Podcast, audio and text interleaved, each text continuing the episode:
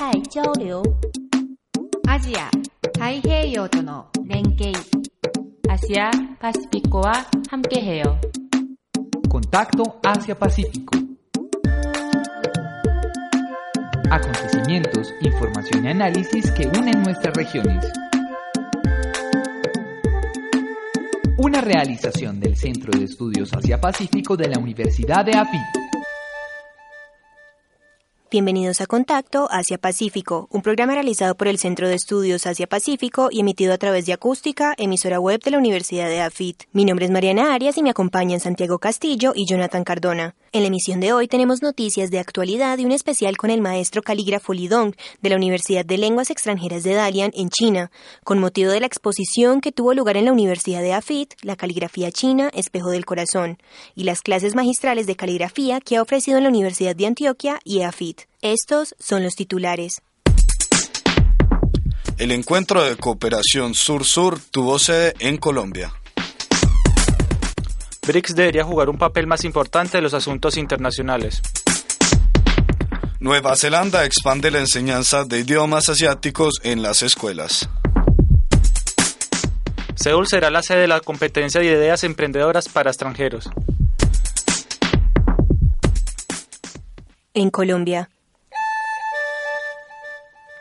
El 5 de septiembre se dio inicio al encuentro de cooperación sur-sur hacia el fortalecimiento de las relaciones Colombia-Asia en la sede del Ministerio de Relaciones Exteriores de Colombia en Bogotá.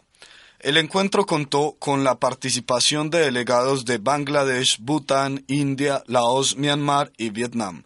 Con esta reunión se busca fortalecer las relaciones con los países del sureste asiático. Asimismo, se pretende compartir experiencias y lecciones aprendidas en la implementación de los Objetivos de Desarrollo Sostenible SDG y la construcción de la paz en Colombia. La reunión de instalación fue presidida por la coordinadora de Cooperación Sur-Sur, encargada de las funciones de la Dirección de Cooperación Internacional, Rosángela Correa.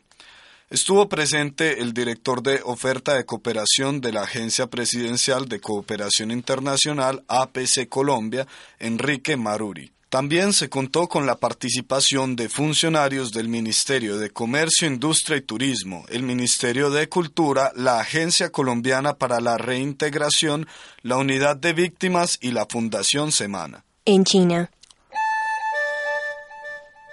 Los líderes del BRICS se reunieron el pasado 4 de septiembre en el marco del G20 celebrado en Hangzhou, China. Durante la reunión intercambiaron puntos de vista sobre el interés que comparten en distintas áreas globales. Los temas principales fueron la gobernanza global, política, seguridad y economía. Durante la reunión, el presidente de China, Xi Jinping, anunció que los miembros del BRICS deberían mejorar la coordinación para construir, mantener y desarrollar la plataforma de los BRICS y el G20. En el encuentro se planteó como fin lograr que las economías de mercados emergentes y países en desarrollo desempeñen un papel más importante en los asuntos internacionales. Pese a los desafíos en sus respectivas economías, los miembros del BRICS reconocen que todavía son motores fundamentales para el crecimiento económico global. Los líderes de BRICS agradecieron el énfasis puesto sobre el desarrollo del G20 por parte de China. Además, animaron a sus miembros a impulsar la cooperación macroeconómica, la innovación, el comercio sostenible y el crecimiento de la inversión. en Nueva Zelanda, El gobierno de Nueva Zelanda anunció el pasado 30 de agosto una extensión de los programas de idiomas asiáticos en las escuelas.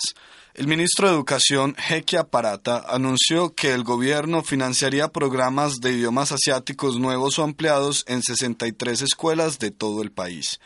Parata expresó en un comunicado que los estudiantes podrán prosperar en una economía global a partir de los beneficios que obtienen de estos programas. En general, 203 escuelas neozelandesas estaban recibiendo apoyos a programas de idiomas mandarín, japonés o coreano. Las escuelas estaban trabajando juntas para compartir recursos y habilidades de enseñanza. Asimismo, muchas han establecido vínculos con el lenguaje y las organizaciones culturales que les ayudan a obtener el máximo provecho del programa. en Corea del Sur,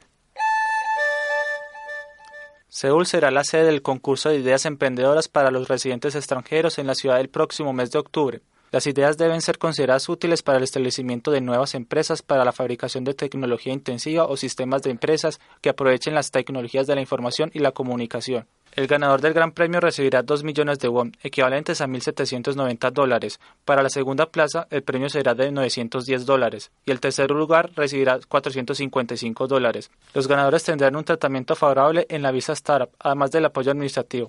Esto incluye la consulta sobre asuntos fiscales, legales y de patentes de los organismos estatales relacionados.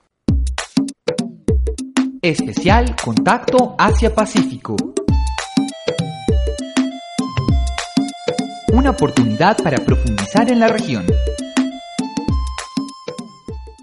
Entre el 1 y 22 de agosto se realizó en la Universidad de Afit la exposición de las obras de caligrafía china del maestro Lidong. La exposición titulada La caligrafía china, espejo del corazón del maestro calígrafo Lidong fue organizado por el Instituto Confucio Medellín. El maestro además brindó algunos talleres de caligrafía china en la Universidad de Antioquia y la Universidad de Afit.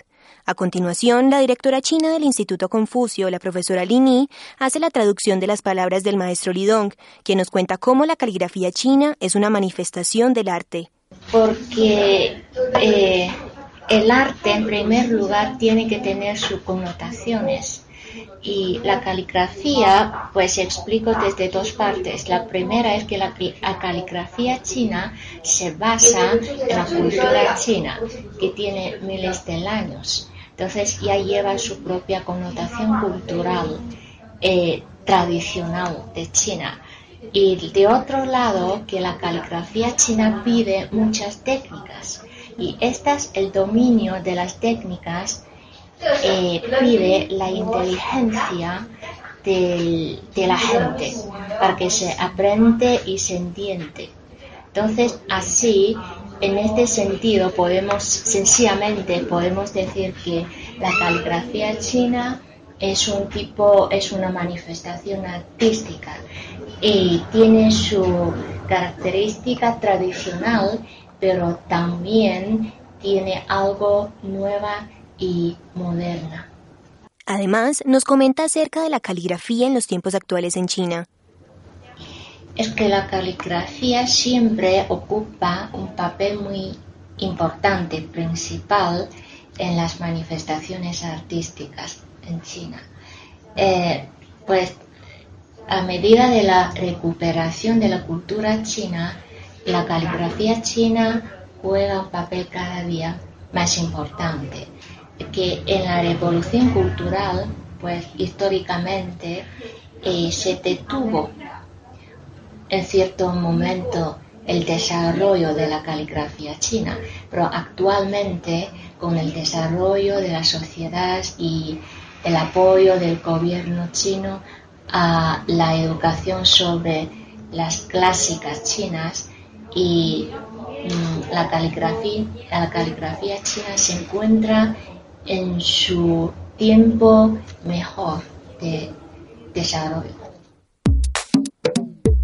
Especial Contacto Asia-Pacífico. Una oportunidad para profundizar en la región. Hemos llegado al final de nuestra emisión. Los invitamos a escuchar el próximo programa de Contacto Asia-Pacífico en señal en vivo todos los martes, jueves y domingos a las 2 y 30 de la tarde por la emisora web acústica.eafit.edu.co. Muchas gracias a nuestros oyentes. 太交流。アジア、太平洋との連携。Asia Pacificoa Hamkeheo. Contacto Asia-Pacífico. Acontecimientos, información y análisis que unen nuestras regiones. Una realización del Centro de Estudios Asia-Pacífico de la Universidad de AFI.